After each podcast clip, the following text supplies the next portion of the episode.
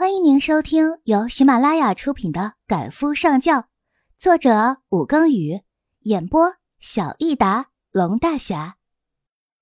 第三十四集，冯锦摇摇头：“不是，我只是假设而已啦。爷爷，你不要这么大的反应。”他不敢和他说思倩的事情，不然他怀疑老爷子会直接从飞机上跳下去帮他报仇。老爷子岁数大了，看得通透。当初他以为他为了阻止自己的爱情，千方百计的，原来只是自己的目光短浅，一直一心为他的人只有老爷子罢了。思南曾经答应他不会和思倩私下见面的，更不会和他纠缠不清的，可是事实呢？老爷子又看了他半晌，见他没什么异样，才点点头。啊，那就好，回头啊。还是得处理一下你们的对外关系，爷爷啊不想委屈你，所以到时候小南的身份会有所变更，不过不会影响到私事的正常运转。到时候啊，媒体肯定会大肆宣扬，你能习惯吗？啊？冯锦愣了愣，差点忘了自己也算是半个公众人物了。如果他和思南结婚的话，呸呸呸！他还需要重新的审夺一下和思南的关系。老爷子说是来德国度假的，冯锦没想到的，竟然真的只是来度假。海德堡很漂亮，他们住老爷子朋友的城堡里。冯锦第一次来这种地方，觉得新奇又开心。只是唯一不好的地方便是语言不通。不过对方的热情全部写在脸上。连他们家的正太都在冯锦的脸颊上狠狠地亲了两下。对方一家人都能说英语，冯锦接受中国传统教育，自然也是懂一点英语的，但也只是勉强能听懂个别单词，交流起来是完全不行的。所以坐在餐桌上看老爷子和对方聊得热火朝天的，他越发的觉得这个小牛排真是非一般的难吃啊。吃过晚餐，冯锦便匆匆的回了主人给自己安排的房间。竟然连老爷子都比自己精神好，坐了这么久的飞机，他不累，反倒是他累了。睡梦中隐约的有听到自己的电话响，但是实在太累了，便继续陷入了梦境之中了。第二天，主人安排自己家的正太陪冯锦四处逛逛。正太叫李克斯。大概比冯锦小上一两岁，但是西方人块头都很大。冯锦站在他身边，有些小鸟依人的感觉。两个人无法用语言交流，所以冯锦只能用四肢比划，比如想喝水，想去卫生间，饿了想买东西。半天下来，他觉得自己简直累掉了半条命。这也就罢了，晚上两个人自外滩回堡里。上楼梯的时候，冯景身子歪了一下，正太竟然扶住他的腰，说了一句：“哎，小心！”乖乖，我没有听错吧？他说的居然是中文。你会说中文？他咬牙切齿的问道。正太憨厚的笑笑：“哼，我大学辅修中文教育。”那你白天的时候为什么不说？冯景虎着脸。企图教训他，结果身高实在不占优势，于是他往上站了一个台阶。正太有些无辜：“ 你也没问啊，而且你比划的还蛮有趣的。”冯锦被他这句话气到内伤，伸脚就向他的小腿踢去。以前和思南在一起的时候，思南不如他的意，他也会这样。结果。他忘记了自己在台阶上，整个人的身子往前扑。正太揽了他的腰，把他带回来。说了小心点。冯景气急，还不都是因为他？可是他骂人的话还没有说出来，便看到站在台阶下面不远处的思南。他脸色晦暗，手插在口袋里，并没有随身的行李，似乎出来的很急。冯景呆了一会儿。才发现自己和正太之间的姿势似乎太暧昧了一点连忙推开他。哎，你家里来客人了。正太回头去看思南，似乎是认识，热情的迎了上去，两个人立刻又用德语叽里呱啦了一段时间，最后正太莫名其妙的看了两人一眼，率先进门了。冯锦站在原地没动，思南走到他下面一阶台阶，正好和他平视。没什么想问我的？没有。冯锦摇摇头，该看到的都看到了，还有什么好问的？那换我问你，那天思倩和你说了什么？他箍住她的腰，想要把她往怀里带，冯锦却不依，一直和他撕扯。冯锦本来只是不想见到他，听了他的话，立刻像炸了毛的兔子。思南，你说什么？你派人跟踪我？我是为你好。为我好？冯锦本来不生气的，因为生气解决不了问题。他甚至已经打算默默的放弃这一段感情了，也不愿意爷爷知道思南的初衷。可是他竟然派人跟踪自己，想到这里，他彻底的怒了。你做了什么是为我好？一直和思倩纠缠不清，告诉我，你们之间还有什么肮脏的交易？有没有承诺过他，只要得到私事，便一脚把我踹开，然后回去娶她？思南，你真当我是傻子呀？我和你说过几次，让你不要和思清有瓜葛，你怎么答应我的？说到底，是我傻。他都找上门了，我竟然还选择相信你。要不是他拿了支票来找我，还带我去看你出差，我到现在还蒙在鼓里。你想要私事是你的事情，我没有必要配合你做这种肮脏的交易。你以后少在我的面前出现。滚回去，继续和思倩做那些肮脏的事情。无论你想要什么，麻烦你凭自己的真本事去。一句话里带了三个肮脏，可见他此刻的心情有多么的激动了。自从那日看到他以后，他一直在等他回来，给他一个合适的解释。可是那么久，他不但没有出现，还一直骗他。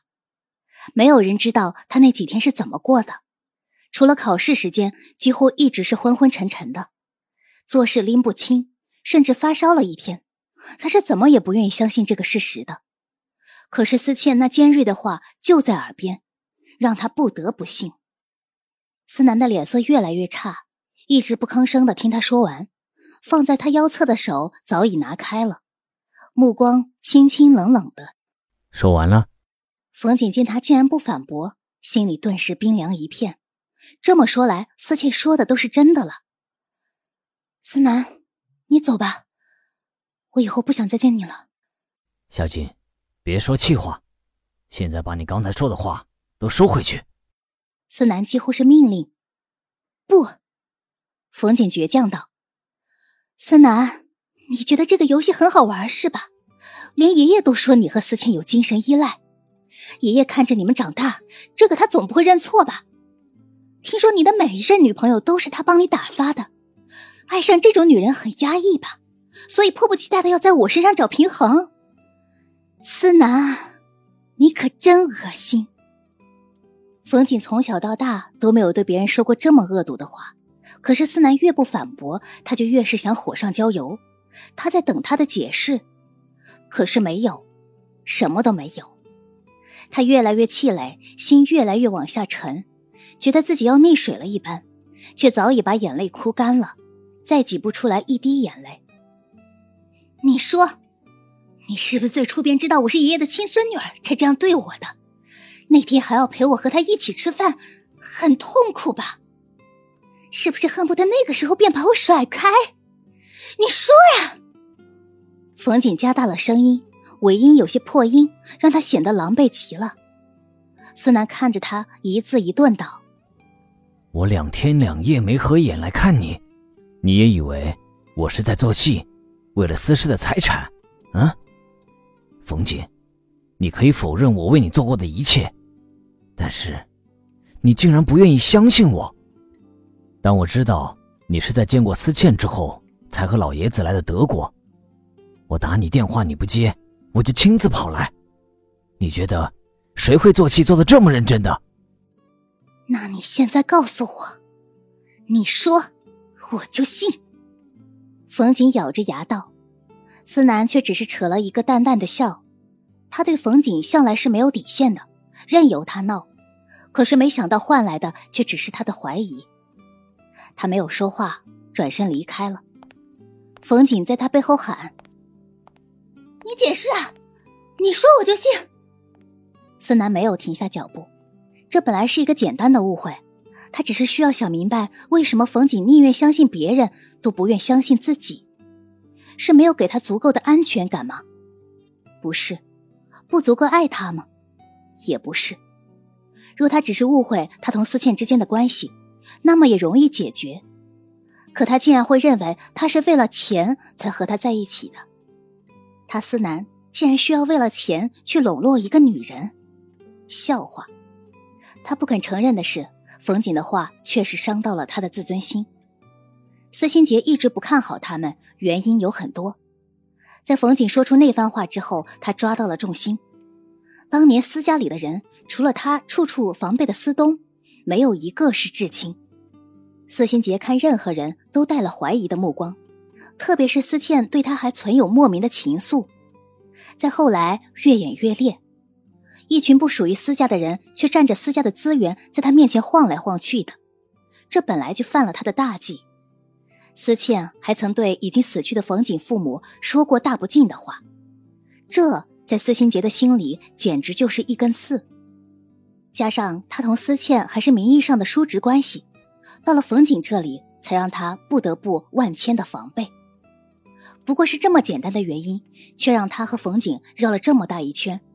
最后也没能让任何人如意。冯锦和司心杰是在半个月之后回国的。冯锦有些不明白为什么，因为老爷子明明在德国过得很好，而且没有任何要回国的打算。甚至前一天，冯锦才问过他什么时候回国。